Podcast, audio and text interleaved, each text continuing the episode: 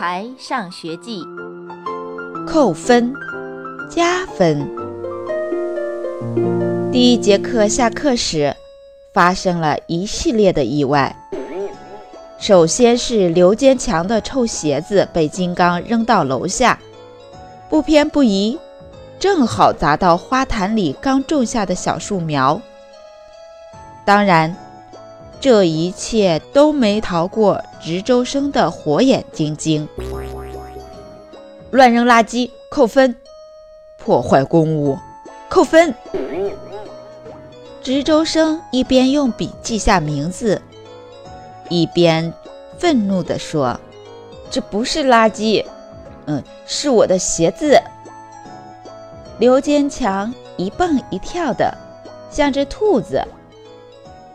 他对于自己的鞋子成为垃圾感到很委屈。我不是故意的。金刚希望值周生能够手下留情。估计你就算是故意的，也不可能扔得这么准。值周生瞪着金刚，扣分就是扣分。本来这件事跟我一点关系也没有。可是扣分就和我有关系啦，毕竟扣的是我们班的分呐。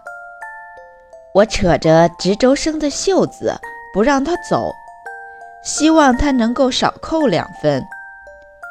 王天天、刘坚强也围拢过来，结果值周生的本子被我们不小心撕破了，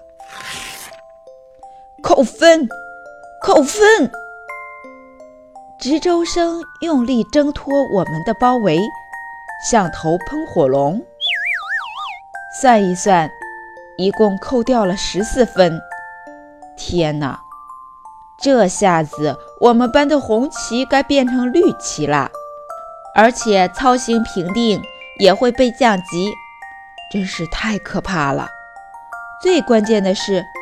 这是本周最后一天，最生气的要数卜一萌。他在值周生扣完分后才赶过来，可是，一切都已经结束了。分扣完了，值周生走了。现在该怎么办？别看平时我和卜一萌是死对头，可是危难时刻，我们还是一条战线的。还能怎么办？赶快抓紧时间为班级加分。这回卜一萌没有唠唠叨叨的埋怨我们，也没有变成可怕的怪兽，他反而给我们出主意。第二节下课时，我们全班同学集体在操场上捡垃圾，可是操场上真的很干净，只捡到一块橡皮。一粒纽扣，拾金不昧也加分的。卜一萌的话让我们有点信心，可是很快信心自己就溜掉了。橡皮和纽扣都太小了，小到根本不会有人去认领。但是我们还是把橡皮和纽扣交到了收发室。第三节下课时。卜一萌组织我们分头做好事，女生继续在操场上捡垃圾。毕竟又过了四十五分钟，肯定会有垃圾可捡的。而男生们负责给操场上所有的植物浇水。不许玩水，坚决不许做扣分的事情。卜一萌变成了不许小姐。我们都很听话，没在水龙头底下打水仗，也没把水洒得到处都是。